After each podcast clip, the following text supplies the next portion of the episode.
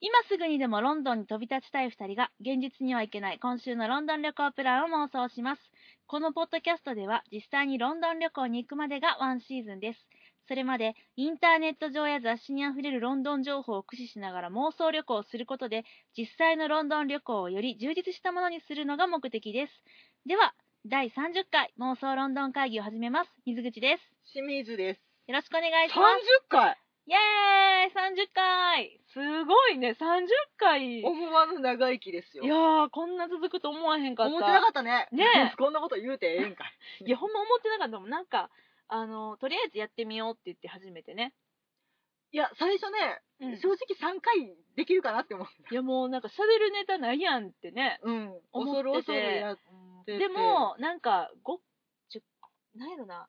あ、もう喋るネタないんちゃうかなと思ったとこからが、本当の始まりでしたね。何その、何レジェンド作ろうとしてんの？いや、なんか意外と本当あるものだなっていう、やってみるもんやなっていうのが、本当にね、最初は、うん。なんていうんですか、組み立てを1人15分ねとか言いながら、そうそうそうそうそう。ちゃんとトピックを決めてうんやろうとしてたのに、うんいつの間にかなくなったね。なくなった。今日何喋ろうみたいな。うん何喋りたい？うん喋らせてくれるぐらい。そう、今日これ言っていいみたいな、うん私これ喋りたいねんけど、みたいな感じで。プレゼンからこう水面下の戦いがね、そうそうそうそう。ね。言うてる間に30回ですよ。いやー、おめでとうございます。ただ、あの、申し訳ないんですけど、やめる気さらさらないんで、あもうしすごいばらくね。ね、すごいね。何回まで行くのかな。わかんないけど、続ける、喋るネタがなくなるまではやりたいなっていう。そうやね。まあまあ、あの、今シーズン終わりが見えてる状シ態なので、ーズン終わりってなんかもうめっちゃさ、今シーズンめっちゃなんかあのメジャーな感じで言うてるけどあさ、これあれでしょ私たちの中だけで決めたシーズンでしょあの、シーズン東映2ね。シーズン2ね。うんが、あの、東映が一区切りっていう。そうだねだから、東映した後、またでも、うん多分新シーズン始めるんで、シーズン3が始まるね。どこの人気ドラマ？も ほんまや、とりあえずあれやね、私はあのハンニバル超えはしたいなと思いました。。ハンニバルね、悲しいことに打ち切りが決まったそうでね。西部ハンニバルがね、そうだねっ。ておりますけれども。うんいやなんだろう、うちらさ、うん一人相撲やから、そうだね。うん救ってもらうも何もうんうんうんね、うんうん。自らの意思なんで、まあでも、はいね、末永くお付き合いいただければなと思ってそうおりですねますが、。なんか聞いてくださってる方もね、いらっしゃるみたいなので。わかんないよ。いや、いや、いらっしゃるのよ、これが。わかんないよ。iTunes のダウンロードのやつがなんかね、あ、これ人気なんや、みたいな。動いてるあ、動いて回るわ、があっみたいな。そうそうそうそうそう。あ、聞いてくださってるんやって思って、うんすごいなんか、あの、勝手に、それを頼りに、私まは、ね、うんあの喋ってますよ。うんそう思わないと私たちもそれを励みにね、頑張ってるところもあそうだね。るので、うん。なんとかして面白いネタを探さないとっていう、なんか。ね、あのー一緒にね、このニッチな、そう、うんね。市場をね、楽しんでいけたらなと思いますので、はい。はい。ということでね、うん。やってきたね、シーズンが。もうね、面白くてしょうがあ、大丈夫かな？一緒のネタかな？あれ？一緒のこと喋ってるので大丈夫かな？私、これ、さっき打ち合わせた、この、これにつなげなと思って、いや、うん。もうね、うん。合ってどるうですか？合っテニス見たことある？そうやって聞く。私ね、あの、正直、あの、テニス、ほんとわかんなくて。うん。あの、西堀選手。西堀選手。合ってるよね。うん。今、ケイね？K、K、K、うん。西堀選手のことも、うん。つい最近まで本当知らなかったぐらいおーで、なるほどね。んならウィンブルドン。あの私の記憶はね、うんあのー、勇敢クラブで終わってるからねうん、あ、言ってた。ああ、ウィンブルドドンじゃないねんけどね、勇敢クラブのねあのー誰かテニス選手やったよね。あのねビドーグランマニエ君が意外とめっちゃテニスうまいんよほんで意外とでもないよ。ケンビシユリと組んで、うんあテニスのダブルスね、ミックスダブルスね。で、そこで事件が、誘拐事件が起きて、勝ち続けなあかんみたいな、あ私の知識そこで止まって。あ あと、大学の頃に、あの、えっと、なんか、体育取らなきゃいけなかったの。で、選択で、テニス、バドミントン、うんニュースポーツ。テニス、うん、バドミントン、うんニュースポーツ。うん、なんかね、あの、一気に漠然としたね、話が。ニュースポーツのこと聞いてくれる、うん何やと思う？ニュースポーツ。当ててみてじゃあ。えーニュースポーツ？ニュースポーツ。何？ポートボールとか？あー、びっくりするよ。フリスビー。あれすあ、あーでも競技あるんか。なんかその3つやったの。うん。で、なんか選ばなあかんかって、絶対に大学1年生の時に。で、体験で最初、いろいろやってみたのね。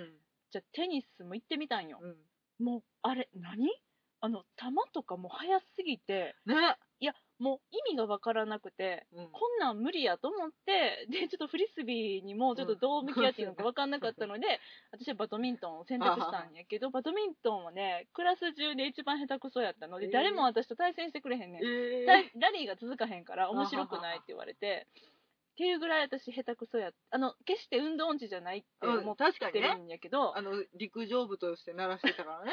だから何かね、ちょっとこう、ラケットとかうん持ったらあかんねんなってことがよく分かった。都市空間で戦うしかないそういうこと。ね。いや、っていうのでね、うんなんかこう、自分のやったスポーツには、ちょっと興味は覚えるんだけども、はははあのーできなかったできなかったので、そう。で、ちょっと、どう楽しんでいいのかが分かんなくて、うんうんうん今まであんまり、その、ね、確かに錦織選手出てくる前までは、まあ、伊達公子さんとか、うん。あと伊達公子さんね。クルム伊達さんね、うん。とか、あの松岡修造さんとかいてはったけど、うん。なんかそこまでじゃなかったから、うんうんそこまでっていうか、もうなんか、あの、あれやねんけど、世界の一二を争うみたいな、はいはいはい。なんかそんな、伊達さんはそうやったのかな。でも、なんかちょっっと今はだいぶね、フィーバーというか、かなり錦織選手フィーバーがすごくて、と、すごいよ。なんかちょっとこれまでとは違うなっていうのを感じつつ、んもう私完全に遅れてるなっていうのが、ああるあから、しんちゃんは好きなんだよね。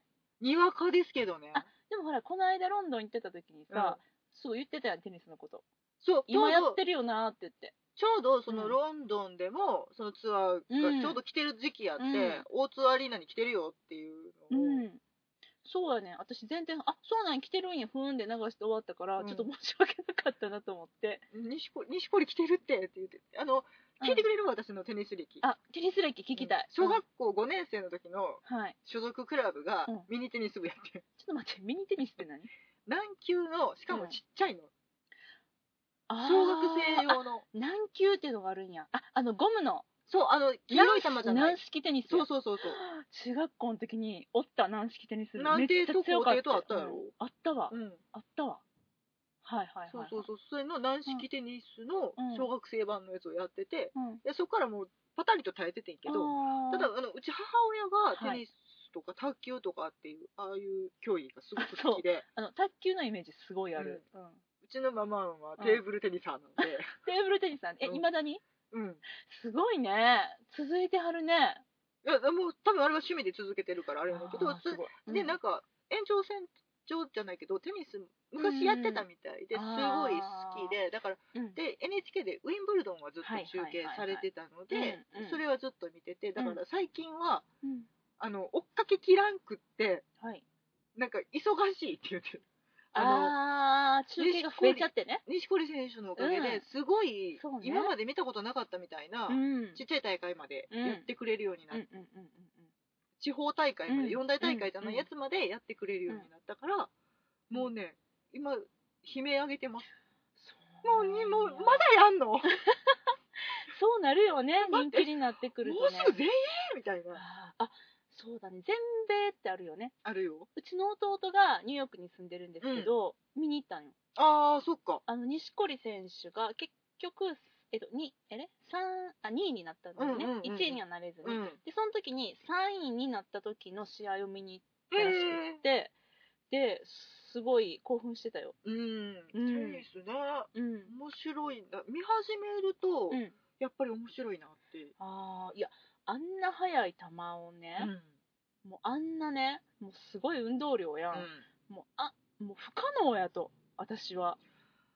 なんかサーブとか一瞬やからね。速すぎて。あと、あの、うんすごい頭脳プレーっていう。そうだよね。駆け引きが見えるとか。もうなんか神経すり減るわと。神経衰弱スポーツやなと思った。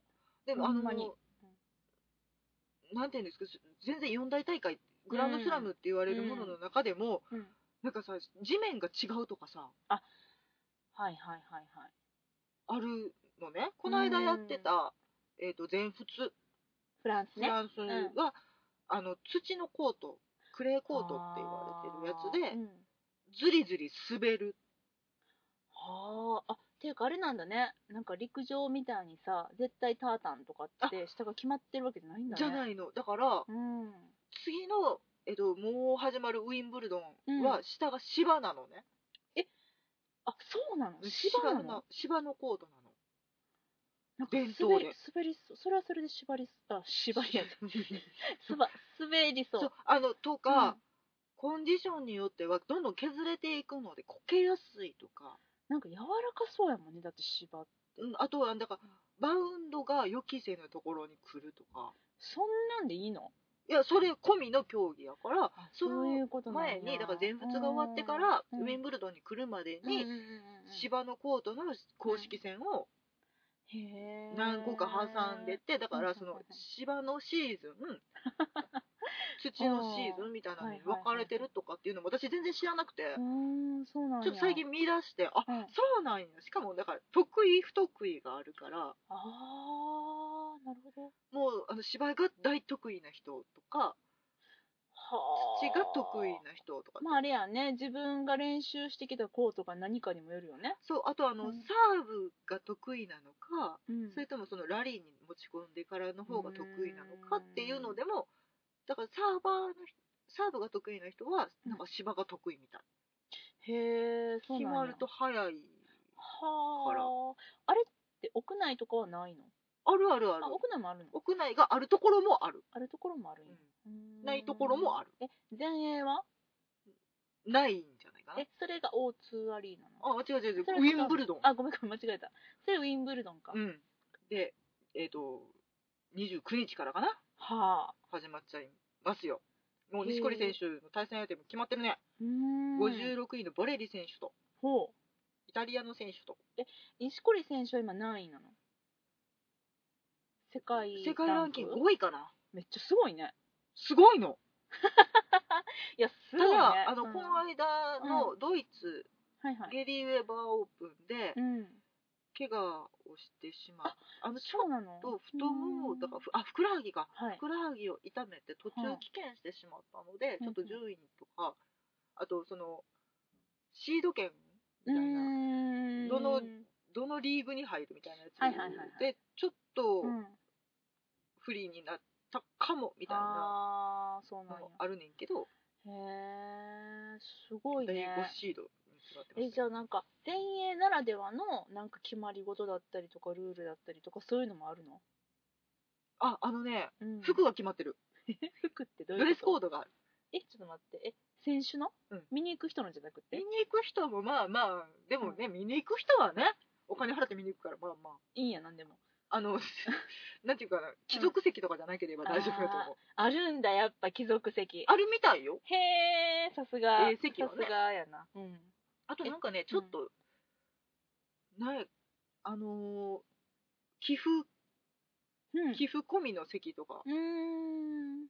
ちょっとお高めに設定されてるところもあるんかな。ただいやうん。まあでもその人らは別にいいと思う、うん。何着てっても。うんうん。T シャツでもいいと思う。うんただ選手がはい。白じゃないと思う。ホワイト？ホワイト。白、うん。真っ白？真っ白。今だえっ、と、うん。各選手スポンサーがついてて、錦織選手はユユニクロロとかね、うん。うん。いろいろ、えっとうん。H&M がついてる選手とかあともちろんナイキとかアディダスがついてる選手いっぱいいて、うん。ウェアもうん。それぞれもうカラフルなことにうん。おしゃれなやつうん。みんな着てるけど、うん。ウィンブルドンだけはそれは許されない真っ白。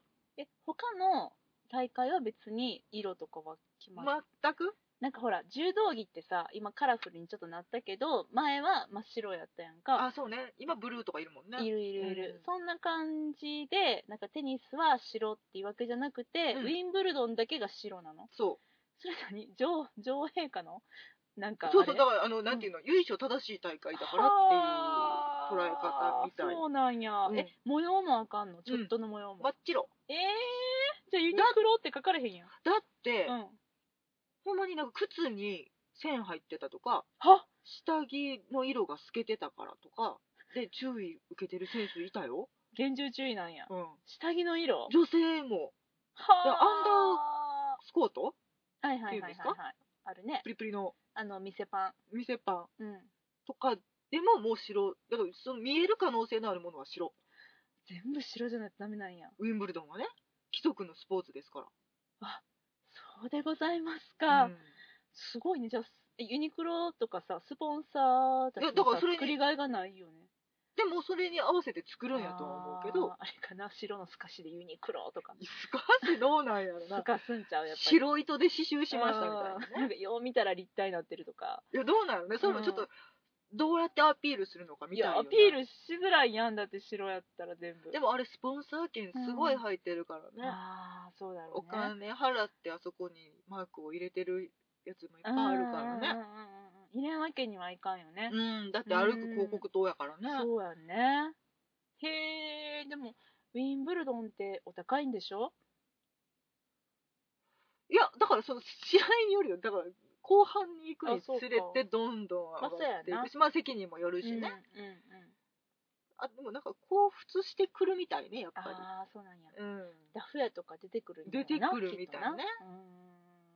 まあね見に行く？行かない。行けないんかなとか。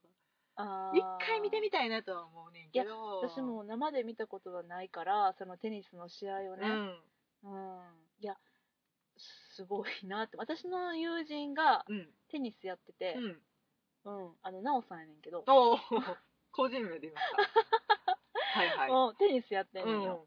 ほんで、すごいよ。社会人テニス。優雅やね結構真剣にやってる。うん。いやテニスってうん。多分生半可ではできないんやと思うだってさ、コート絶対借りなあかんやん私の趣味としてるさ、うんジョギングなんて、はいはい靴あれば、まあそうねもう別に家から一歩出れば、もう T どこもシャツで行けるしねそうそうそうそう。じゃない。うんでもやっぱテニスやるとなるとね、うん。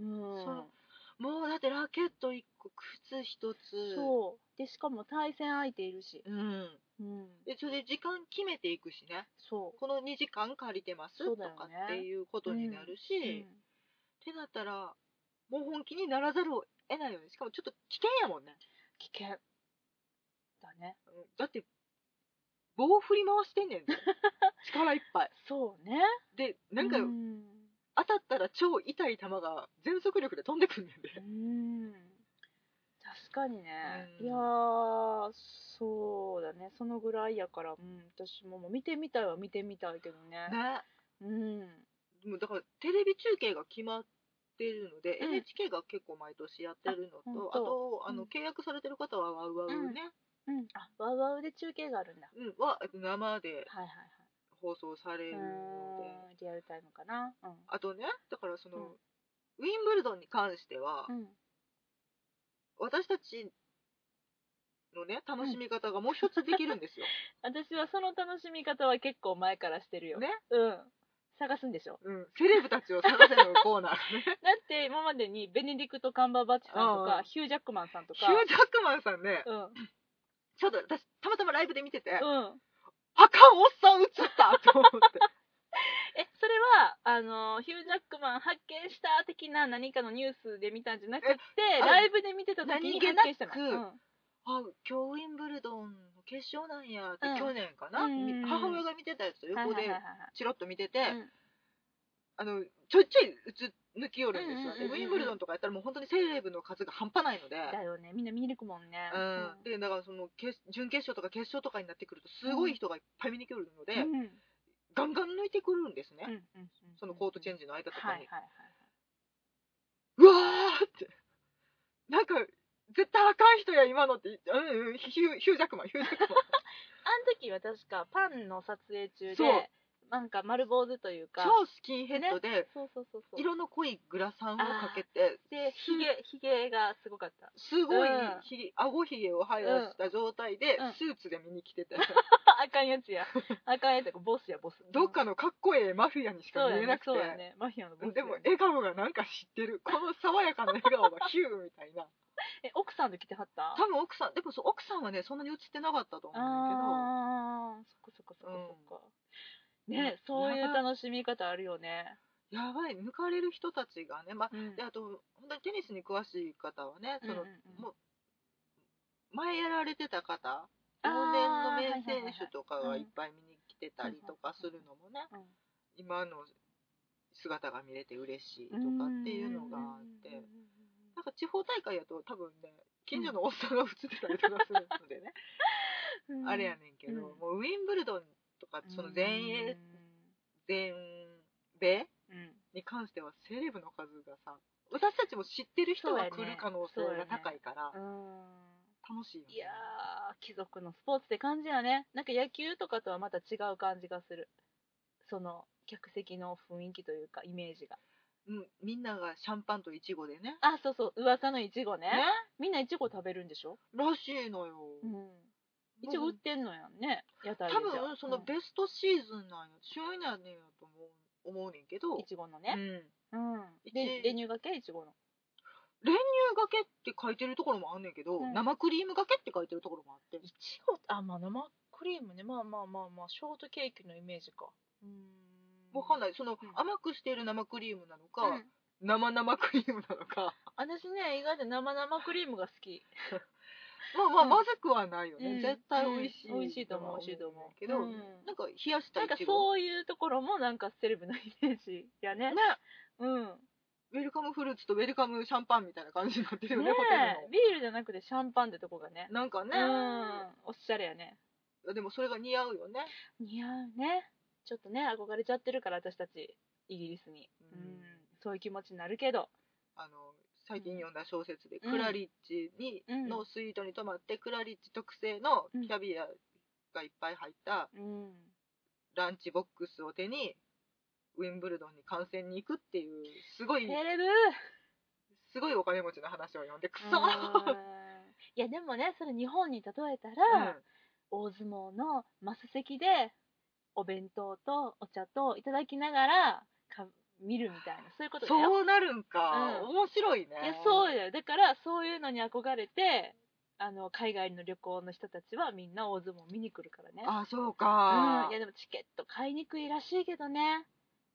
マスやもんいなやマッサー無理やな。マッサー無理やけどあれね。ごめんね。ちょっとなんか話がなぜか大相撲の方に行ってしまってて 私これでいいんかと思いながらちょっと喋るけど、あのね、大相撲はね、あのまあ、大阪場所に限って言えばね、あのその取り組みがある日のうん。朝に、えっと、絶対に当日券が出されるのよ。えー、絶対なんや。絶対ある。え。ーで、その枚数がまあ日によって違うけど、うん。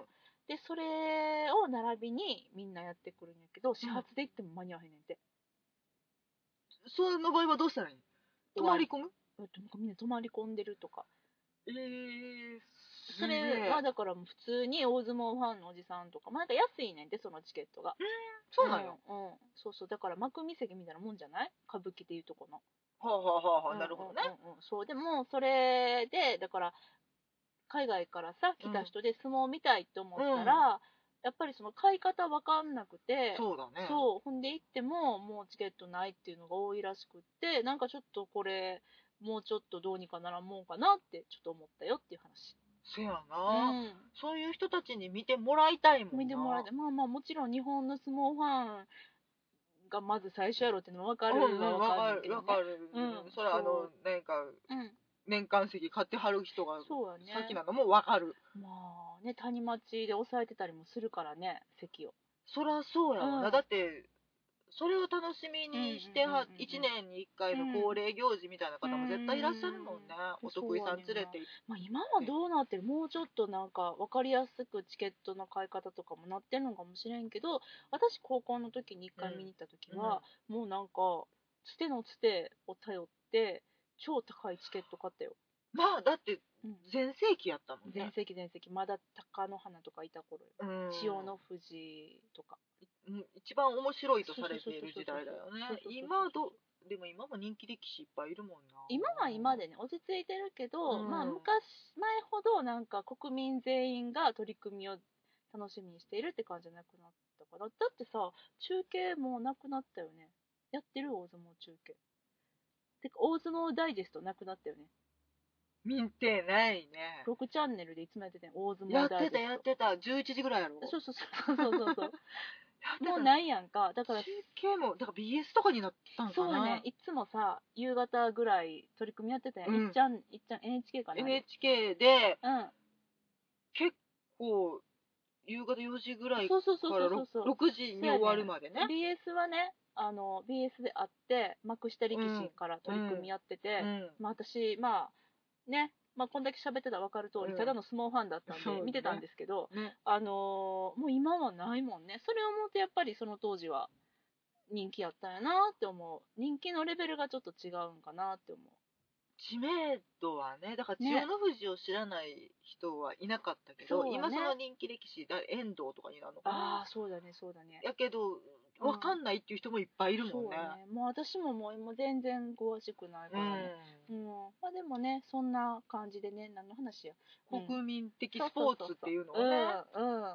そうでもだからそう。イギリスに行って、なんかそういうスポーツを見るっていうのも。ああやってみたいやってみたい。なんやろあのさいま、未だにわけが分かってない、うん。クロケットとかさ、クロケットは分かってないね、うん。うん。ラクロスとかさ。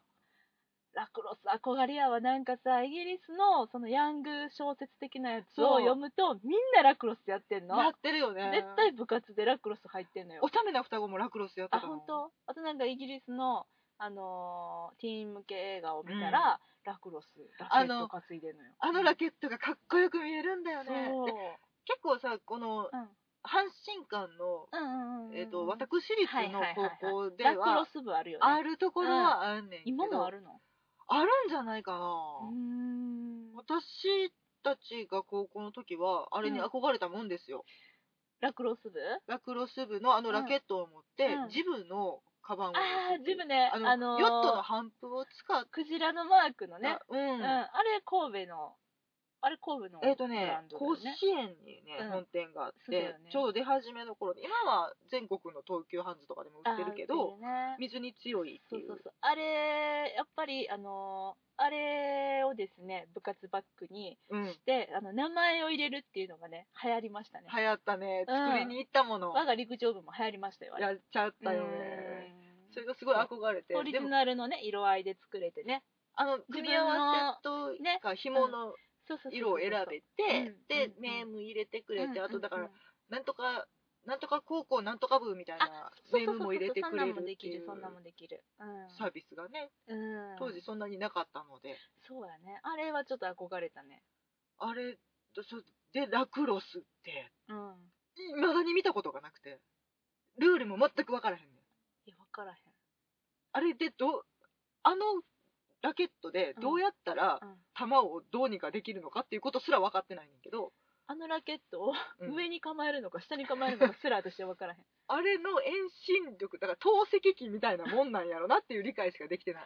もうあれに球を入れたままゴールに走っていけばいいんじゃないのかって私は思うんやけど パスとかあんのかなみたいな。そんな競技じゃなかったよね多分。なんか投げるよね 全然分かんない。でもそのラクロスね。ラクロスとうん。かクロケットとかうん。なんかその伝統的にうん。あのええとこの高校がやってるはいはい。スポーツをうん。ちょっと一回見てみたいなっていう、あでそれでヒットがまあテニスじゃないですか。そうですね、うん。テニスですねそう。だからいつか見に行く日のために、うん。ちょっとウィンブルドン慣れしとこうと思ってちょっとテレビの予約を今から入れようって思ってるんだけど。なるほどね。私もちょっと見とこうかな、今年は。ちょっとセレブも探さないかんし。あでもね本当にね、試合見始めたらすごい面白い。あとだからその選そうだろうね。手によってうん。全然その攻撃スタイルが違うとかうん。その選手に好き嫌いも出てくるしあなんかかっこいい人めっちゃ多いし。ー そうやね、うん。みんなしかも白装束やからね。あのそう。ちょっとこう比較もしやすいわね。うん。うん。かっこいい。なんかねこの間その錦織選手がうん。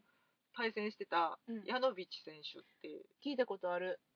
いう人がすごい身長が高い人でロシアロシア？ポーランドかな。ポーランドか。うー。んの選手が190でかっ何センチですごいサーブ上から打ってくるうーん。選手やねんけど、うん顔超かっこよくて、へえヤノビッチ？うん、で、うん。あのちょっとあのあまりにもかっこよかったから頑張って写真撮ってうん。ツイッターに上げちゃったけど、あのジュード・ロースさんにすああの人が。ごい似てて。え似てたのは髪型じゃなくて？髪型もうん。さることながら、うん。さることながあのら人かあの人か分かった。顔分かった超かっこよくて。はいはいはいはいはい。夢中やねんけど私はあれ見ながら、うん。えジュードローかって思った。あのね大きくなった柔道ロどういうこと？あ身長がね？ー、うん、うーん。にめっちゃ動いてるとなおさら見えてあー確かにね。きてめっちゃかっこよくてでも錦織選手にも頑張ってほしうん、うん。くてしかもその試合がすごい長引いたのね、はい、接戦で。うん。もう私どうしていいか分かんなくて。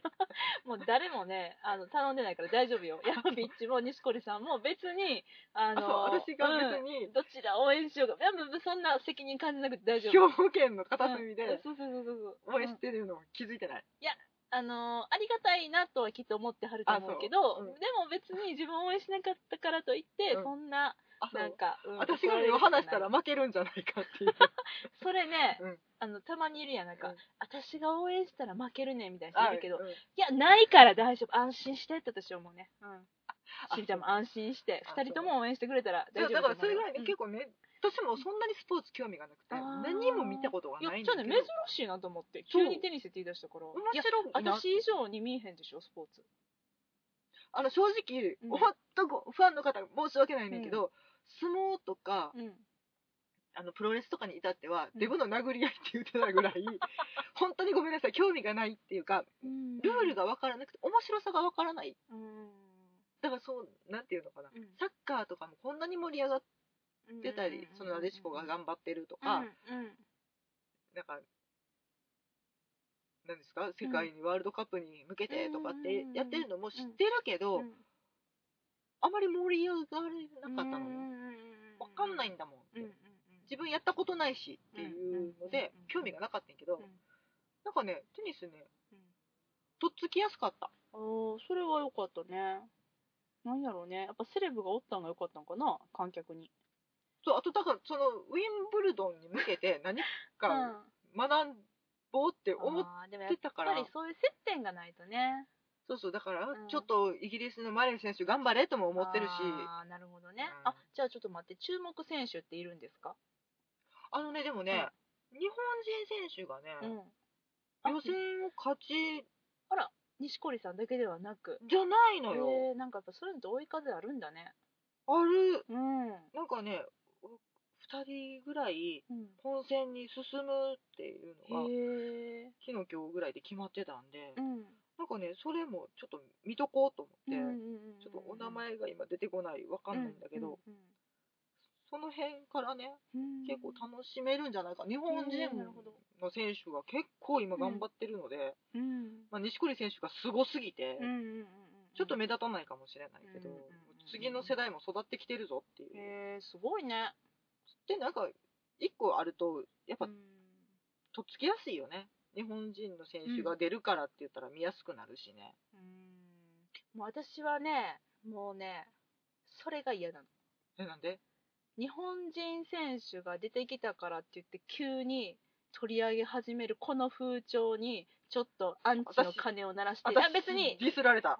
別にしんちゃんは否定してるわけじゃないんやけども、うん。それは違うんやけどもなんかもうねなんかいやいやいやそうじゃなくてさってちょっとこう元スポーツ少女としてはね,、ね。思ってしまう感じがあってね。前から見てるわとかね、そうそうなんかそんな誰も聞いてないんやけどね、うん。って思っちゃってなんかちょっとこう遠くから遠巻きで見る感じ。いや私うん。とかはだからうん。本当に運動系をうん見たことがなかったから、うん。こんなことでもないと興味持てないっていう、うん誰か強い人が出てきて、試合をやってくれるようになって、それに興味を覚えてみるっていうことしかまだできないから、自分から能動的に動けないから、うん、うん、いやいいと思いますよ、うん。いや全然いいと思います。それでうん。ね、と思って。そう。なんかねそんな感じだよ。私はもうひねくれてるからね。世の中を斜めに見るからね、でも、ウィンブルドン見ればいいじゃない、一緒に楽しめうん。ば。それはね楽しもうって思った、妄想ロンドン会議的にはね。やいっぱり。つかね、見に行く日のためにね。見に行きたいね。なんかね、一うん。回、もう今やネットでチケットが取れる時代やからね、うん、うん。行ってみる？ちょっと1年ぐらいロンドンにいないといけないね。もうなんかそういうちょっとこそうイベントが多くなりすぎて、ちょっとね、1年に1回ここに行くっていうのだけではちょっと、そしたら何年行かなあかんねん。そうそうそうそうそう。うん。いや、行ってみたいね。うん。それは思いますね。うんというわけでね、うん。まあ、もうすぐ29日からそっか。楽しみやね。始まるので、うん。うん。はい、はい。ちょっと皆様もセレブを見るためにもね、でも見るためにね。はい、いや、ほんまね、私もちょっとあのーね、あのー日本人選手が活躍しだしたからといって、なんやねんってちょっとこう思いながらも、それはそれで日本人としてはやっぱり嬉しいことなので、ね、錦織選手を応援したいと思います。ね、一郎も応援してます。ストーンだな。はい、はいと。いうわけで、そんな感じでね、旅の準備ですよ。私たちのもう日々のテーマは、なんか勝った？旅に向けて。うんえっとね、買ってはない。買あってはないけど、買うものをうんめちゃくちゃ吟味してあ決めていってる。ネットショッパー名。うん、カバンでしょ？うポシェットでしょ？ポシェットもなんや。ポシェットはまだ決めてない。あ、吟味中。吟味中、うんポシェットっていうか、まあいいや。うん、カバンの話はまあいいや。うん。で、あとは、えっと、ビデオカメラですよ。ビデオカメラ。ビデオカメラうな、ん。え、なんかさ、うんビデオカメラって、うん何をどう選べばいいのかをさ、でしょ？わかんないじゃない？今はさ、もう一眼レフとかミラーレスとかでもうん。動画が撮れるじゃない、もうなん一眼レフとは、うん。一眼レフとは？うん。一眼レフとはですね、あの、カメラの本体と、うん。あとレンズが別々になっていて、うん。広角レンズやら、あの、望遠レンズやら、自分の好きなですね、あのレンズをくっつけて、うん。うん。それで本来、これまで本来、フィルム時代は、えっと、静止画をうん、撮るうん、機械だったんですけど、今はそのボケ味を利用して、そして映画みたいな動画が撮れるようになってるんだよ。うん、うん、なるほど。うん。ミラーレスとは、ーレスとは、うん、こもね、あの、一眼レフにはですね、あの、ミラーがついてるんですね。まあ、要は、レンズから取り込んだ、えー景色を鏡に反射させて、うんそれで撮るんだよね。ファインダーから見たものと映るものうん。が一致するものが一眼レフと呼ばれるもので。昔あの、うん。そのフィルムカメラうん。の全然まだそこが連動してなかったはいはい一番初期の時代にうんファインダーって別だったのよね別でしたね。ファインダーはうんファインダーで覗いててレンズはレンズでそう。映像を結んでいたのでそう。若干ずれてたそうやね。だからファインダーって思い込んでたけれども、あれは、なんとなくの画角がわかる穴であり、うんっあれを見たままが撮れるってわけではない。ていうのを、うん。えっ、と、レンズを付け替えても、そのレンズ仕様のうん見たままのうん画像が、うファインダーから覗けるようになったのが一眼レフ。そうですね。で、それの、うんはミラーを応用したうん。システムで、うんえっ、と、ファインダーから覗けていたので、うんで、そのミラーがなくなってんのか。そうです。それがミラーレスです。素敵な説明ありがとうございます。いやいやいや、なんか、これもさ、うん調べな分からへんいや、やん。わかんないね。一眼レフとはってなるうと、そうやね結。構ね。うん。私らね、あの、言うてもね、ガジェット大好き人間なんですよね。写真大好きです。うん。うん。もう写真大好きっていうかカメラが好きカメラ好きですね。で、ビデオカメラも大好きです。そうね私はもう、いくつのビデオカメラを変遷してきただろうかっていうぐらい、ビデオカメラ、昔のさ VHS が入るカメラも持ってたよね。持ってたよ、持ってたよ。うん。あれはね、私が小学生の頃やから、うん。もう30年前とかだよね。誰もね、あの、ビデオカメラで運動会撮ろうなんてしてなかった時代、ううんちの父親は、なんかもうこんな、なんかもう、あの普通のテレビのカメラマンが持ってるような大きさのやつんの家庭用の、そう、うちの親父もそうやねあ、やっぱり、ガジェット大好きだよね。そううんカメラ大好き親父に育てられたこの二人が、はい、もう、孫うことなき、えーカメラ大好き少女から大人になりました。ただあのなんていうか今流行りのカメラ女子ではないんあ違うねん。そこポイントやねんよな。うんおしゃれさいらんねんよな。もそううね、スペックと、スペックとスペックよ。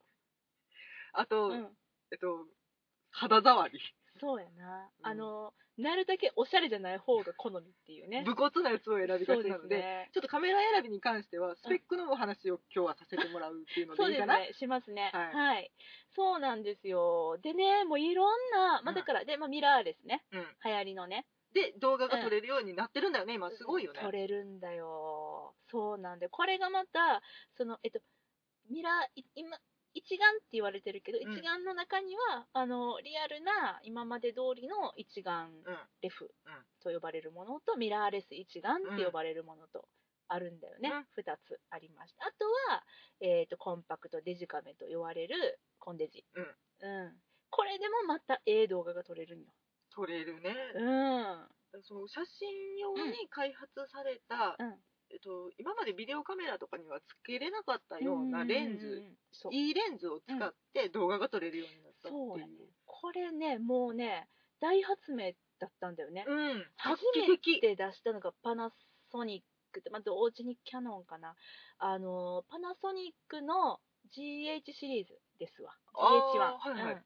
あれがねもうすごい動画撮れる日がやってきたみたいになって、みんなこぞって買いまして、うん。でもキャノンはキャノンで同時ぐらいにその時に同じく出して、うん。ただそれには欠点があって、オートフォーカスうん。きません。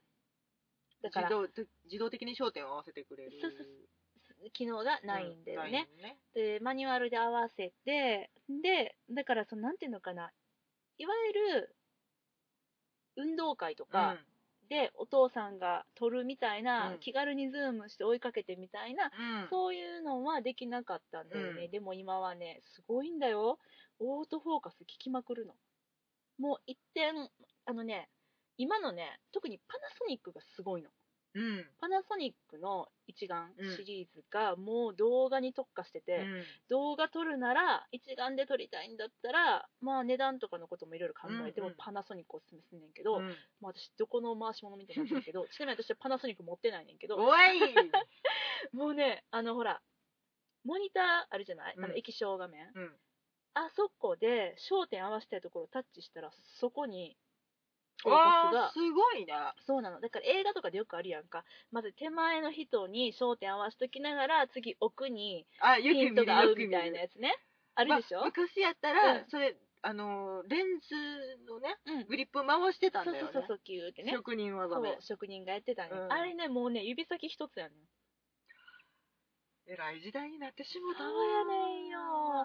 んでもう今さもう YouTube とか見てたら、うん。もういろんな人がうん。もう旅の動画とかをね、うん撮ってはって、うん。でそういうすごいもう素敵なねミラーレスとか一眼で撮られた動画がもうバンバン上がってるわけ、うん。もうロンドンももうめっちゃ素敵な動画がいろいろ上がってて、わあもういいなと思って。うん。私は前回まではあのカメラうん。えっ、とコンパクトデジカメですね。はいはい。でしかも動画撮れないやつ、うん どんなカメラ持ってんねってガジェット好きと言っときながらお前どんななんか昔のカメラかと言われそうなんですけどもうちょっとねあのーうん。変わったカメラいやね。これはねこれで、あのー日本が誇るね、うん。シグマという会社のねレンズメーカーですね。レンズメーカーのもとももうなんか気違いみたいなコンパクトデジカメ。気狂ってるよね。今時ズーム効かへんっていう。ねそう単ズーム焦点効かんし単焦点やしなんかもうそれフォーカス遅いし、もうなんか100枚に1枚ぐらいしかいいかいい写真撮れなくてでもその100枚に1枚がもうホームラン級にう写りがいいっていうね、うん。そういうカメラなんですけど 好きじゃないとね使えない、本当にね。うん、うん。そうそうそうそう。あの慣れ慣れて愛さないと仲良くなれないよね。あのーちょっとシャッター押してもらっていいですかって人に貸すことができないカメラできなかったね。うん、あれは難しすぎてちょっと使えないと思うんですけど、うん。まあ、そのぐらいのオタク加減と思ってくれたらいいんですけど、うんうん、そうそうそうそう。ほんであの次はね動画撮りたいなと思って、ね。はいはい。そういうなんかみんなの動画とかを見てたら、なんかロンドンに行って、あのー今まではいね本当にもう静止画しか。そうそうそうそうそうそう。そうやしなんかあの毎日えっと前回はツイッターでうん。いろいろあの発信というか、うん。クマ見つけたよみたいな、うん。でもなんかみんなからすごいあのリプライとかいただいて、うんうん。あなんか一緒にまるでなんかこうロンドンをうん。旅行したみたいな、うん。そんな感覚を味わうん。って、本当にね。でそうなのそうなの。なんかせっかく行くんやったら、うん。なんか動画撮ってうん。アップしたら、なんかすごい楽しいんちゃうかなって思っうん。て、動画撮りたいなって思って、うん。さあそしてですよそんなガジェット大好きな私が、はい。じゃあどのねカメラをね、うん。そうビデオカメラね私今持ってなくて。うん、ああそうか。そうやねん壊れてしまってねだいぶ何台壊したの？まあでも3台ぐらい。壊れんねん壊れんねん、うん、ソニーにはねあの次元タイマーがついてて。そうね。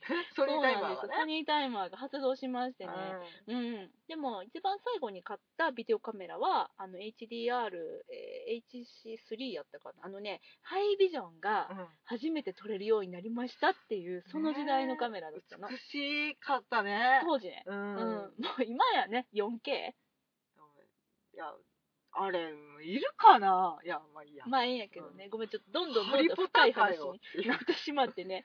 うんあれやねんけど まあだから、まあ、画質とかをねうん。求めるんやったら一眼レフとかなわけですよ。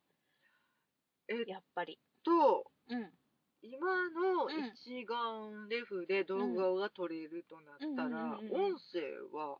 音声も取れるよ一応。マイクもついちゃったマイクねついてる。なんかちっちゃい穴があって、うん。そこからもちろん拾うことができるけどでもしっかり撮ろうと思ったらあのホットシューって言ってさあの本当はそこに、えっと、ストロボつけたりするとこついてるでしょ一眼の上のとこに。あの金具がこの字型の金具がついてる 絶対ね絶対聞いてはる人ね分かる人少ないと思うけど ついてるんですよね、はいはいはい。そこにマイクがつけれるの。ああそう、ん。そうやねそうやね外付けマイクという形外付けがある。ねうん。ああじゃあそれはそれでももうそれでう完完璧に機能するわけやね。そうなのそうなの。うん。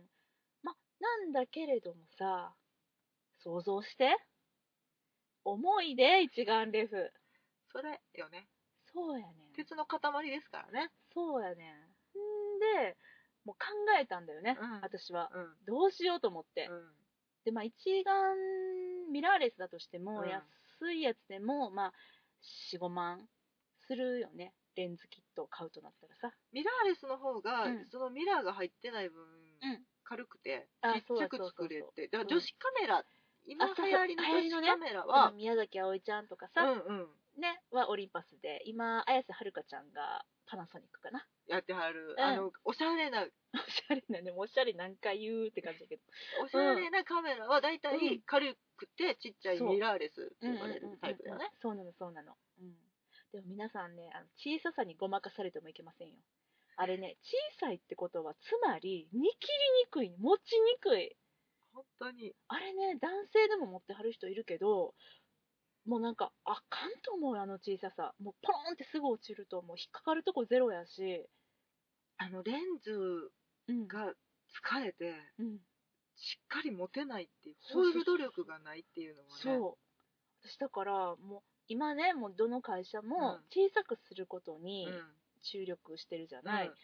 やっぱりその一眼サイズの写真が撮れるし動画も撮れるのにこんなに小さいみたいな、いうのがありますけど、うん。あのいやカメラ買う時はね、うん。本当はあのお店に行っうん。て、実機を触って、果たしてこれ自分が持ち歩くのはどういう感じになるかっていうイメージしながらね。うん。うんちょっとあの機能とかはね、買ってから学べば全然間に合うんですそうなのがそうなの。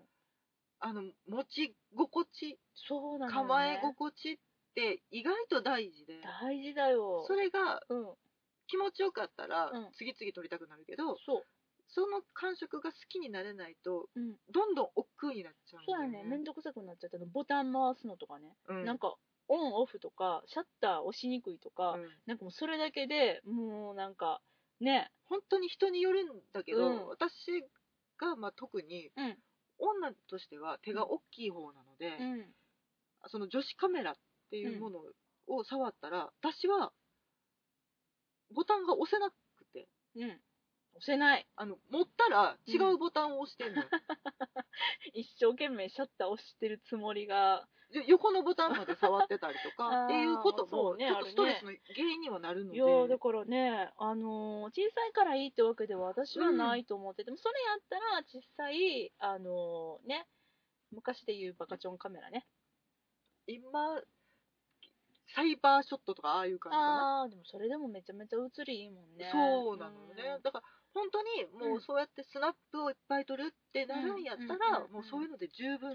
そう、もうなんなら iPhone でいいよねって私思うもん。あ iPhone な、iPhone すごいよ、今。ね、うん。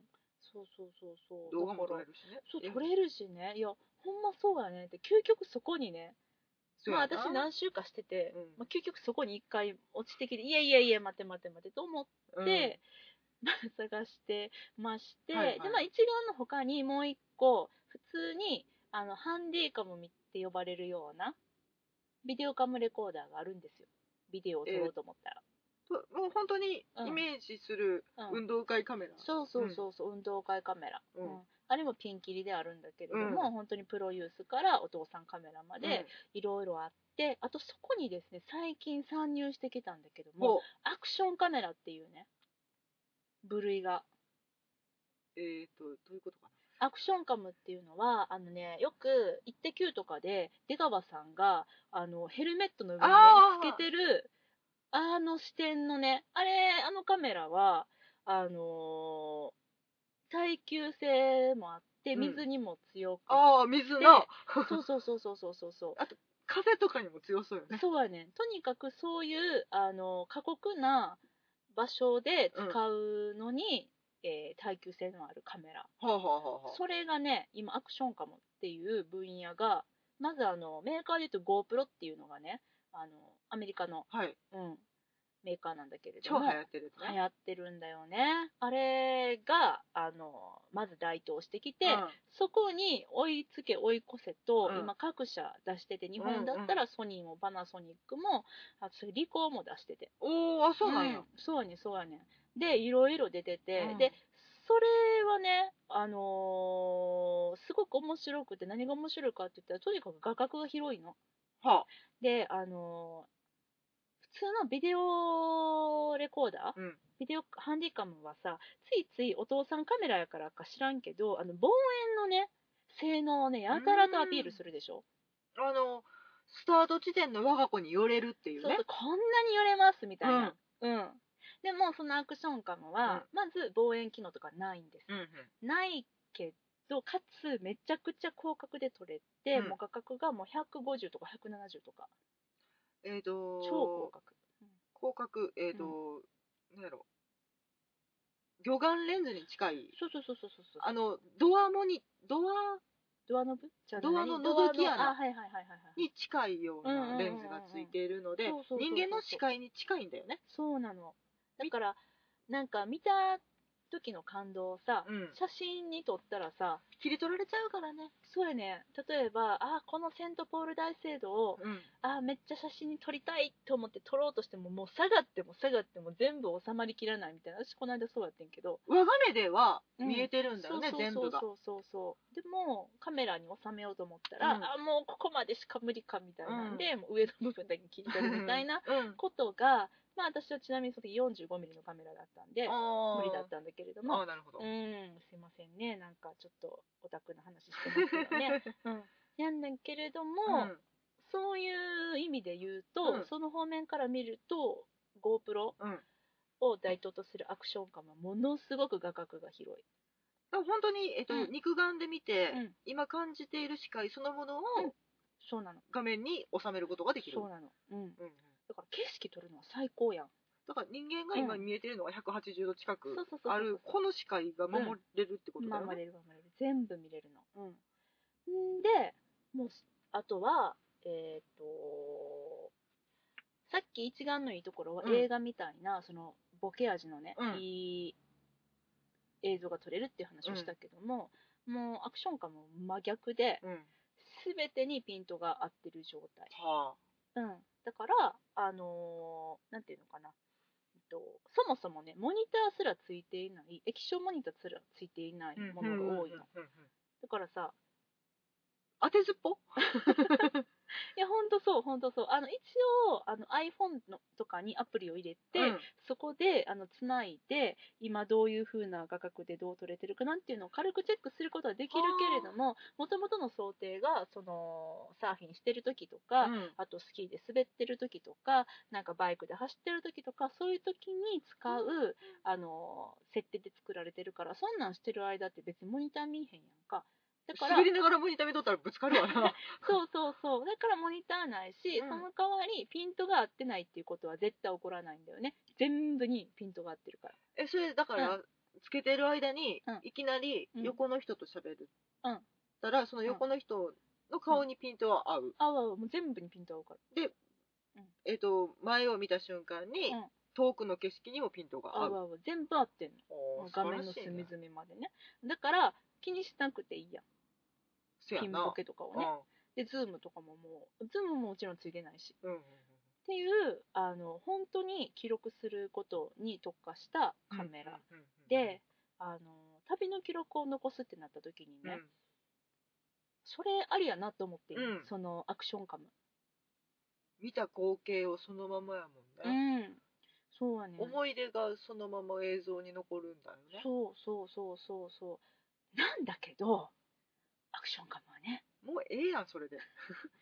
それアクションカムは、音声が、ああそうか。音声が貧弱っていうことと、長時間取れない。ちっちゃいから。ちっちゃいってことは、つまり、バッテリーもちっちゃいんだよね。Go- GoPro ってさ、うん。iPhone のうん。半分ぐらいだよね、iPhone の三分の一かな。3分の1やね。今あの、の私 iPhone5 やね。これ持ってんの iPhone5、ね。古い方のうんうんうん。iPhone5 を持ってますが、うん。それのうん。縦にした3分の1、うんうんうんうん。うんそうやね。でも軽いからうん。絶対いいなと思ってんよね。3センチかける5センチぐらい。そうもうちょっと大きいかもしんないけど。うん。あの厚みもあるしねあのだから本当に、えーと帽子につけたりとか。そうそうそうそう。なんかそれこそ登山する人がリュックのこのなんつうのハーネスにうん、っくっつけて歩いたりとか。ていうもうあのその。自分の目の近くで、うん。につけておけばうん。その視界がうん。取れるので、うん。もうちっちゃくちっちゃくすることに特化そうしてるんだよね。そうそうそうそうそう。もうだってね宇宙にまで行ってるからねこのカメ一ラは。人で？一人で一人で。一人で 行ったえよ一人で？一人で行ったよ。すごい、いやだからあの機械にくっつけうてん。飛ばして、うん、はで宇宙から地球とか撮影して、わそれこそなんかドローンとか使って火山の火口とか行ったりとかそうね。いう、うん、うんやり方ができる。うんそうなんだよね。ーでむちゃくちゃ画質もよくうんって、うん。でもあのやっぱりちっちゃいので、うん。撮れる容量の制限だったりとか、うん。まああとなんか熱暴走するっていうねなんかあの問題が起こったりとかね、まあファン仕込む隙もないからな、そうそうそうそうそうそう。みたいなのでで、まあ、やっぱり音声かなっていう別売りのうん。マイクをつければいいんだけれども、なんかせっかくの取れるは取れる。取れるは取れるよ。取れるは取れるが、うん。よろしくない。あんましよくない。で私はなんかかそうあの撮りながらねうん。やっぱりもうポッドキャストがこれメインやから、うん。ポッドキャストのなんか映像付き。そうそう映像付きみたいな感じにできたらいいなって思ったから、うん。やっぱりなんか声は入れたいなってうん。思ったんよね、うん。そしたらさごめんねこの話もうすぐ終わるんで。全然 大丈夫ですか？うん、そしたらねあのーえっとソニーからですね、はいえー HDR-MV1 という。ね、機種名あのうんよかったらメモってくださいワンスモアプリー。HDR-MV1 ですね。MV1 これはねそう。あの何かというとねうん。えーっと例えば音楽してるバンドの人たちがねはい。あの自分たちのうん。練習風景だったりとかうん。を撮りたいなって思った時にうん。使えるソニーが考えた、まあ、ソニーはあの GoPro の対抗馬としてのアクションカムは作ってるんだけれども、うん。さらにその一歩奥へ進んだニッチな分野に足を突っ込みまして、うん。音声がうん。むちゃくちゃいいアクションカムみたいなやつを作ったみたいなやつ。うん。はいはい。みたいなやつって言ったのは、何かというと、まああのー小さい、はい。でもそんななんか防水とかうん。の機能はない、GoPro はうん。多分、あのオプションでうん。つけれるよねいろいろああつけれるつけれる。あのうん箱ついてきたりとか。うんうんうんうんうん。あのそうなんていうか、うん。頭に縛り付けれるバンドがついてそうる、そうそうそう買えばね、ある、うん。そういうオプションがいっぱい用意されてるっていうのも多分特化してんねんけど、そそういうわけでもない。うでもなの。ただ何に特化してるかって言ったら、ものすごく音声をクリアに取れるっていう。もほう。なんなら音声マイクに映像ついたみたいな。う逆転の発想。そうを作ったんです、はあ出したんですよ、はあはあなんかね見た目もかっこよくてうん。これめっちゃ欲しいって思ったうんんだね、うん。だけど欠点いっぱいあってねいっぱいあんのもうマイクがうん。もう良すぎて外に連れ出せないんだよね。もう風の音拾っちゃうの。もうなんなら部屋の中でもエアコンの音拾っちゃうの。あのね、風ってマイクにとっては大敵なんですよね。ボボーボボボボボボーってなるの。そうそうそうそうそうそうそうそうなのこれいかんなと思ってであとはまあその音声に特化したがゆえに、うん。画像の質がやっぱしあんまし良くないみたいな。でもでもすごく画角は広いんだよ。でも画像の質が良くないとなると、うん。例えば、のうん。ミュージシャンがスタジオで卓録をするときに、う。ん狭い部屋でも全員が入った状態が取れて音がいい。 Good。そうですそれです。うんそ そのシチュエーションにおいては完璧なカメラやね。完璧やねで、YouTube に上げてっていうことはすぐにできるわできけだね。ますねで自分たちでチェックできるはあ、はあはあはモニターもついてるのね。ついてますねじゃあその場でチェックして OK が出せる。うん、そうなんですよ。で、しかも見た目ちょっとサイバーでかっこいいのよ。そ、そこなかなかね、ちょっと所有欲をそそる形してますね。あららうん。ら。あ、何このカメラ？みたいな。え、本当にこれカメラなの？かっこいい？みたいな。なんかウォークマンが初めて出てきた時の感じの感覚に似あ、てる素んだよね。晴らしいね。うんソニーだね。そう。でも、ちょっとこれはい、うー、あかんなって思って、もう帯に短し、たすきに流しで。ちょっと外に連れ出せないと私たち。そうやねんな。そうやねんな。屋内で何もすることないですからね。うん、そうそうそうそうそう。って思ってて、うん実はね、キャノンが対抗馬出してまして、はい。こちらね、あの、アイビスミニ X っていう機種になるんですけども、はい。アイビス。うん、アイビスミニ X。うん私は、あの、結論から言いますと、うんこれを買うことに決めました。おお。長かったな長いやー長い道のりやったな。これはさっきの、あの、画質が良くないって言ってたのが、さすがキャノン様。うん。カメラメーカー。かなりの、かなりの高画質です。まあ、カメラメーカーやからな。そうですね。うん。で、音。はい。めちゃくちゃいい音が取れます。おー。外部マイクつけずで。めちゃくちゃいい音取れるんだけど、外部端子もついてます。あれついてんねん、外部端子も。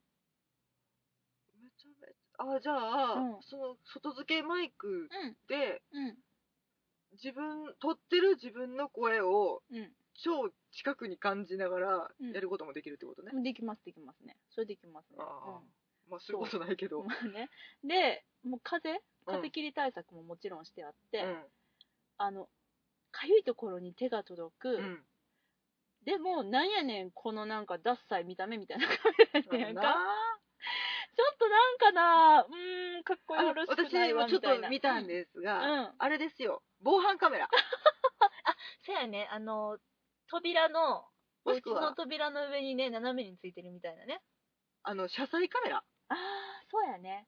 かな？ドライブレコーダーってやつ。うんうん。そうそうそうそうみたいな。あ、の、決して持ち歩く用のうん。見た目さんではないようん、ね。うん、そうなの、そうなの。でもね、本当にコンパクトで、うん。なんていうかな、もう、えっと、ちょっと、言葉では、ポッドキャストでは、ちょっとその、えっと、伝えれる範囲が、もう限界があるので無理やと思うんだけど、うんパッと見全然カメラに見えなくて、うんかつ、あの、ビデオカメラにはもちろん見えなくて、うん。まあレンズ的なものあるけど、みたいな。うん。なんかね この人防犯カメラ持って歩いて そんな防犯するっていう、本当はあの四角いあのちっちゃい箱なんだよね、うん。もうひょっとしたら私はあのーあれですよ。検査場で、うん。ちょっと待ってこの爆弾はなんだみたいな感じで止められるかもしれない。あれを持っていくことにより。せやな。これはカメラだって言っても、うん。なんかちょっとこう飛行機乗せてくれないかもしれない。電源入れてみろそう。そうそうそうそうそうそう。う映ったって言う。われる、ん、そう なん。そうなん。うん、でもあのーいろいろ考えた結果、うん。でそれはもちろん軽いの。ああなるほど。軽い。でアクションカメラウェアラブルカメラ。ウェアラブルではないけどね。でもなんかうん、ちょっとまあ日本だからうまいよねやっぱりね。その GoPro から出てきたアクションカメラと、そのいやそんなにアクションせんででも軽いカメラ欲しいって思ってるような私みたいな人のうん。ニッチなところをついて、うん。新しいものを開発するのがさすが日本はうまいなと思ったけど。ね。うんそうなんだよ、ね、アレンジ力の日本アレねンジ力の。うん。でも音がめちゃくちゃいいから、なんかね映像ってさ結局その画質についあの焦点当てがちになっちゃうけども、うん。結局やっぱ音なんだよね。音があのー皆さんもよくあると思うんだよね。あのなんかネット上でこうちょっとこう落ちてる的なねうん。動画をねあちょちょいと見たいなと思った時に、うん。音声遅れてたりずれてることってあるじゃない？あるね。たまに、うん、あれものすごいストレスじゃない？あのコンマ何秒でもそう。人は気づくしそうやねイラッとするっていう。そやねん。んん。そう。そあとうん。あのー映像はうん。後から編集できるんですが、そうできる。音の編集ってうんなかなかに音だけ切り離してっていうことをしてしまうことがなかなか難しくて、映像はなんかフィルター1枚かけたら見れるものになったりとか、素晴らしくなったりとかっていうこともあるけど、うん。音ってなんか取れてないとか雑音が入ってるとかっていうことをう。んいかにうん。なんとかマシにするかっていう作業になってくると、結構な手間なんだよね。そうなんだよね。うん。っていうマニアックな視点から見ますと、いや私はアイビスミニ X を音もいい。音もいい。音もいい。画質もいい。画質そうだね。あのえっと悪くはない。画角がすごく広くてうん。悪くない。で画質も悪くない、うん、と魚眼レンズに近い広角レンズがついてる。超広角レンズがついてるっそうやね。魚眼やね。だいぶ魚眼。てことは、うん。あのー一時流行ったあのペットの写真みたいに、うん。えっと周りが歪んで写るちょっと待って、一時流行ったの、ペットの写真って。えあのなんかさ、犬の顔をドアップにしてああ、あったあったあった。鼻す鼻とかをすごい強調したうん子犬の写真とかうんすごい流行ったんや可愛いですそこまでじゃないけど、まあでもそんな感じ。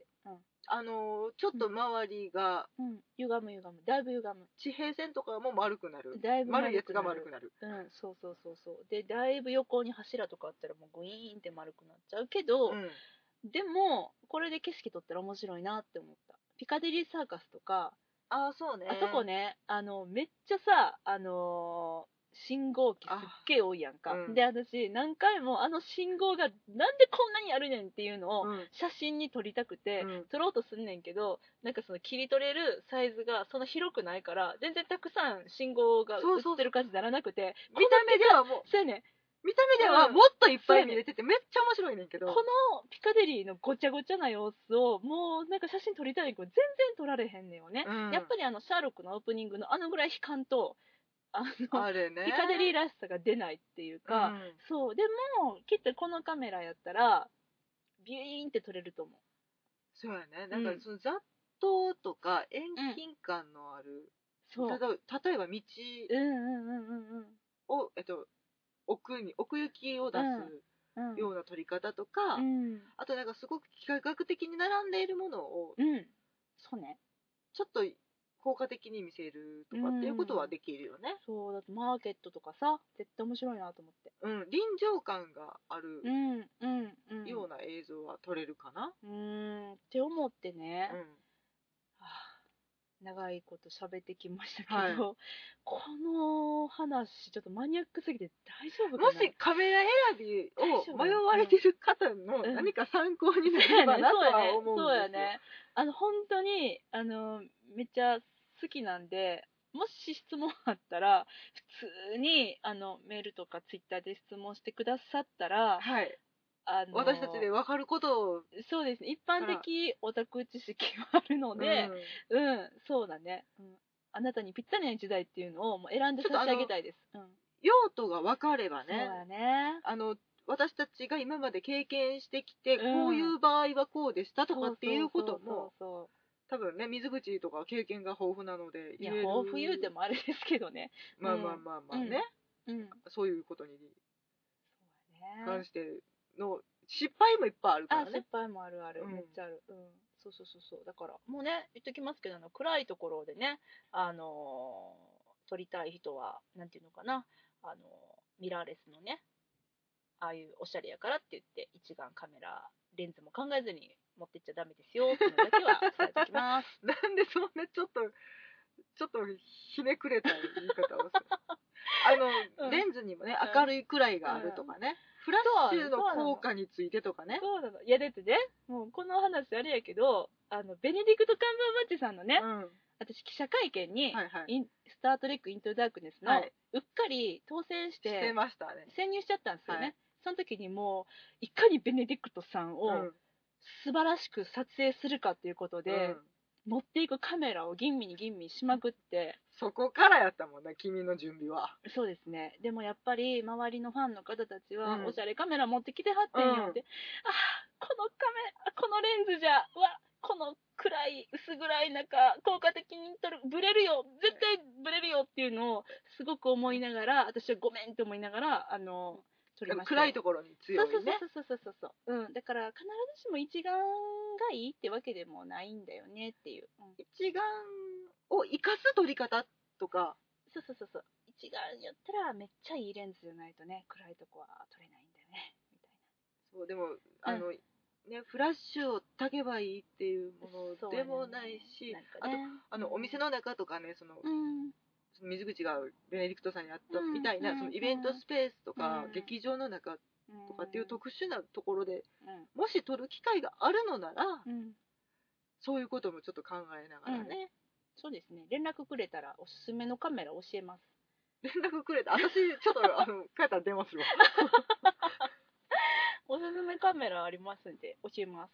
まあねあのちょっと、うん本当に実機触ってみてなんぼっていうのは、そうやね。あのそうすごくスペックはうん。これしかないって思ってるけどうん。握り心地で好きになれによっていうのは、うん。ありますね。何言ってるの。なれによって。そうやね。私困はったってなってるから今。な。いや私はねしんちゃん迷ってんだよね。しんちゃんはあのえっとコンデジをね。そうそうそう、うん。コンデジを持っていこうとしていて、まあ、やっぱりね、あのえっと写真撮るのがメインの旅ではないので、うん。あのいかにこうストレスのないうん。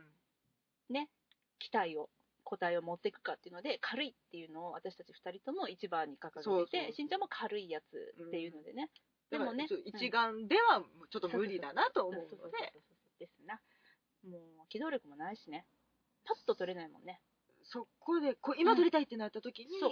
三脚出してとかっていうことだけはちょっうんとそんな旅行にはしたくないので、そうやね。私もそう思う、うん。だからまあそんななんかすごい映像作家さんが撮るようなやつを撮ってくるつもりは全然なくってむしろなんか私たちのうん。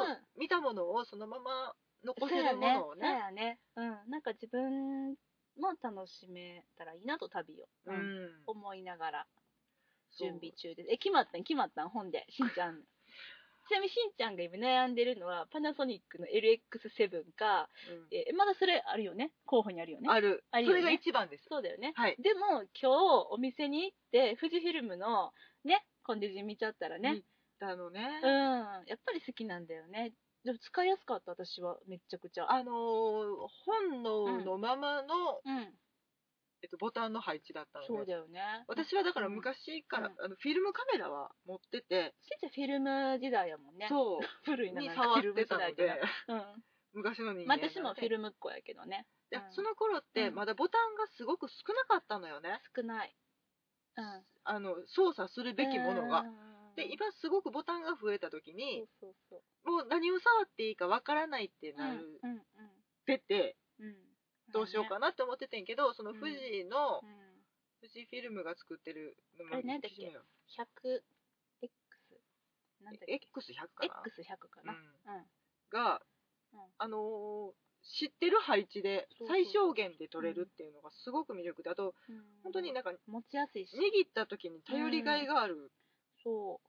ちょっと重いけどでもやっぱりあのぐらいの大きさいるね、っていう、うん、あのちゃんと構えれるっていうのもうん多分大事で、こうやね。あのうん本当に基本的なことでうん。脇を締めて、うん。あの顔にしっかりつけてっていうことが、うん。あのちっちゃすぎるとできなくってねできないね。ちょっと不安定になってしまうとまたブレる原因になるそうそうそうねんけどそこまでちょっとしっかりしたカメラだと、うん。それがやりやすくて、とかね考え出すとさうんそっち欲しなるやん。欲しなるね。軽いというかいやもう重いねんけど。私はもうなんかいやでも X100 シリーズだね。X100 か、うん。X100 か。でも私はもう金額問わずなんやったら、うん。X100 買います。うん、うん、あ当てる。うそうそうね金額 今こそっと言うたね。うん。一応ねあの予算というものもありますからね。まああのちょっと私うん。がこの手のカメラに初めてあそうやね。コンデジ買うの初めてやね。購入ははじ、ああのそうねコンデジは初めてやね。デジタルカメラコのンデジはもうクソ昔のやつは持ってたけど、うん。ちょっと慣れる慣れて遊び倒して壊すまでうん。行って、うん。そっからもう一回ちゃんと考えようかなっていううん。方針のもなと、かなか壊れへんで最近のは。あソニーにしといた方がいい タイマー発動するからね、うん。タイマー発動する本当にあのちょっとソニーのうん。すごく評判がいい機種とかもあってんけどううううんうん。なんかタイマーついてるとかって。いやもうねあのほんまに ほんまについてるんちゃうかってあのー誤解しはるから言っとくけど、うん。あのソニー製品はあの壊れやすいんだよね、うん。あのある日いきなり壊れるっていう、でうん。なんかもうどうしようもないですみたいな。えーみたいな。スクラップかみたいなのが多いのでなんかよくソニータイマーっていうふうに揶揄されるんだけどね。うん。うん発動しちゃうからね。じゃああのうん。本当にアマゾンのレビューとかもすごく参考になるので、うん。あの購入考えられるんやったら、そうやね。うん、私たちのトリップアドバイザーの次におすすめするね Amazon のレビューね。私価格 .com をおすすめします。あ本当？うん。でもあの壊れましたとかっていうのが、うん。明らか違う人が何人も続いて書いてあったりとかするとあちょっとこれはやめとこうとかっていうことでそうだね。でもそれ知っといて損はない情報なので、ね。まあねそう本当万能カメラってないので、うん。もう自分がどうしたいかっていうのが一番大事かな。っねて思うよ。なのであのもし、あのメールで問い合わせてみたいって思われた方用途をねそうですね。お料理を撮りたいとそうかそうそう。あの景色を撮りたいとか、うん。あと使う人とかね。ああそれも大事ね。7歳の息子がカメラを探していますとかね。ああそれはそれで選んで差し上げたいね。そうやね。7歳やったらむしろなんか私らより早そうやね。絶対早いと思う。感覚でいく。あのちっちゃいカメラでいいと思う。うん。うちのさ姪っ子ね、うん。3歳になる前にね、うん。なんかそのみんなで写真撮ろうって言って、うん。ちっちゃいちっちゃいコンパクトデジカメの,、あのタイマーセルフタイマーうん。してではいはいじゃああのみんな並んでね、うん。でうちの妹とかがやっててんけど、うん。はいってタタタタタタって走って、うん。はいパシャって撮るのがうん。なんかもうめっちゃ面白かったみたいで。若ちゃんやる？ってなって、うん。ああ若ちゃんって言うんやけど、うん若ちゃんがやる？って2歳半ぐらいの子が、なんかピューって行って、ほんで自分でピューって触って、誰にも教わってないのにタイマーを発見して、すごっ。ほんで、何回もやんねん。で、また、子供さ、面白かったなんか、うんもう、30回ぐらいそれに付き合って、もう一回やる、もう一回やるみたいな。でもね、全部分かってんねん。私なんかちょっと、コンデジのなんかタイマーとかやったことないから、うんわかるむしろ分からんねんけど、うんやっぱり子供すごいなっていうね、これ余談です。適応能力すごいからねしかもそれその時代に生まれてるからねすげえわ。あるのが当たり前ってすごいよねうん。っていう。わわ今度じゃあ若菜に聞きに行こうかな、使い方教えて。使い方な、うん。教えてくれると思うよ、うん最近ちょっとね英語を喋るのがブームになっちゃってるからちょっと日本語で答えてくれるかどうかわからへんけど。インターナショナルチルドレン。そうやでほんまな。そんな感じでございます。はい。ちょっとカメラ談義がねね熱くなってしまいましたね。でもどうなんだろうね。きっとねカメラとかね興味ある人ね多いと思うよ。やっぱその旅行に行くとか、何しかももうイギリス好きでしょ？妄想ロンドン会議聞いてるでしょ？ロンドンオタクでしょ？オタクはカメラのことちょちょちょちょちょちょ、あの、なんやろ、リスナーさん的に回さへん。大丈夫？大丈夫大丈夫です大丈夫ですよ、うん。絶対なんかあのだってもう皆さん吟味に吟味を重ねてね、うん。いろんなねあのあれでしょ？テレビとか、うん。ブルーレイのデッキとかはい。買われるでしょ？そうね。その流れで言ったらもう来ますよカメラも。ちょっとね、あのー専門用語が多いので、とっつきにくいかなっていう印象もあるんですが、まあでも、ね。本当に相性なんで、あの、うん。絞りがどうとか、そのうん。画質がどうとかっていうよりも、うん。そのカメラを好きになれるかどうかっていう。ほんまそうもう正直ねもうスペック動向じゃなくてね、もうね愛です。愛だね。センスとね、うん。別になんかこのカメラやったら安いからいい写真撮れへんってことは絶対ない絶から対ないです。ね相性だよね、うん。なんかちょっとでもなんか違うなと思ったら買わん方がいいよね。このスイッチ一つ触りにくいっていうことが致命傷になりかねないので、うん。そうそう。なんか持ち歩くのなんか微妙やなって思っちゃったらもうやめた方がいいとう。ん。どうして思うもこのパーツをつけてこれを持ち歩きたいってうん。思ったらもうスペック多少どうにかなってようがうんうんうん多分それが買いっていうそうやね、うんきっとそういうことだよね。うんうんなので、まあちょっとね、宣言しちゃったらあれなんだけれども、なんか、楽しい動画をね、撮ってこれたらいいなって。お言うたねうん、言う、一応言うとくわ。なんか、あの、言ったらね、あの、ほんまになるでしょ。ほんまにせなあかんってね、そうそうそう。だから、なんか、飛行機の様子とかさ、うん今撮れるようになったし、飛行機でも。あ離着陸でもさ、あれでしょ？なんか電源落とさなくてよくなったんでしょ？俺も不安でさ、いやでもなんでそれ入れとったら落ちんねんっていうところからまあちょっと突き詰めたいけど。いや、そうやね。なんか入れたら落ちるからやめろって言われる前は私、い普通にビデオ撮ってたからさ、うん。うん。そうやな。それをもう、そうやね。離陸の様子とかわーって撮ってた時代あったから、ね。そうやね、そうやね。うん、まあ確かにね。うん。だけどね、うん。まあそういうところからね、うん。まあできればその日本で準備してるところとかそのそうやね。私たちがうん。イギリスに向けてテンションを上げている様とかもねあ、そんなん、楽しんでもらえるかな。わからないけれどそんなん、ただでもね、あの、空港の様子とかもね、なんかそう、ね一緒に、ほんまになんか旅に行った気になれるような、そんなんにできたらいいなって思う。うん、少しでも一緒に味わっていただけたらなっていう、うん、うん。多分あの楽しすぎて舞い上がってるんで。そうやね、なんか、あと、バーティカンセンターの様子とかもさ、うん。あのーハムレット見に行くけど、ちょっとどこまで撮れるかわからへんけど、なんか細かいところまで、なんか臨場感ね。ちょっとでもね、うん。私たちと同じ気持ちシェアしていただけれるそう。ようにやね、そうやね、うん。ホテルの感じとか、チェックインの時とかね、そう誰もあのホテル泊まるかな。泊まる、泊まるんじゃない？あそうわかんないけど。まあ、うん。誰かいつか泊まる日のためにね、そうだようん。ね、地下鉄の様子とかね。あ、なんかすごい想像したら楽しくなってきた。うん。できればあの2階建てバスダブそうやね。ルデッカーの上に。いや、私ら乗ったことないから、バスにもう何回ロンドン行っとんねんって話やけバど、スバージンだからね。バス乗ったことないから乗ぜひ乗りりたいわ。たいうん。とか、なんかいろいろやりたいことがうん。カメラを通じてまた増えてきてるので、そうやね、そうやね。うん。一個うん。一つでも多く実現させうんるためにね、うん、うん、うん。まあちょっと早かって慣れよそうやね。てか逆に、逆に今聞いてて、うんここまで言っとってないけど、うんもうめっちゃカメラ好きな人がさ、うん、あ教えていただきたいねそうやね。いや、アホちゃうかと。うんお前、アイビスミニ X 何を言うとるんやと。ロンドンン行くんやったら、旅にカメラ持ってくんやったら、これやみたいなのがあったら、もうめっちゃ教えてほしいです。あのできたらそれはカメラオフ会をやっていただけ いや、ればとほんまにほんまに、あの、ヨドバシカメラあたりでうん会いましょうや。せやな、ね、ね、うん。せやな、うん梅田の一日出てこい関西限定ですけど。出てこられへんくなるな、そうそうそうそうそうそう。うん。みたいなね。ああ、ちょっと熱く語ってしまいましたけど、楽しいです。カメラのオタッキーの話するのは。はいあの、はい楽しんでいただけたなら幸いですですね、そうですね。ははいい、というわけで、もしですね、あの、私たちに、あの、一言いただける場合は、えっと、ツイッターやってます。はいあと、えっと、メールもあります。はいえー妄想ロンドン、アットマーク、gmail.com です。はい。はい。受け付けておりますので、よければ、お便りをお待ちしております。はいでは、えー、都営までですね、あと2ヶ月ちょいおっとなりました。はいえー、それに向けていろいろ準備を進めていきたいと思います。はい。ではではまた次回。7のつく日に、はい。7のつく日あたりにあたりに。お会いしましょう。お会いしましょうはい。さよなら。ありがとうございました。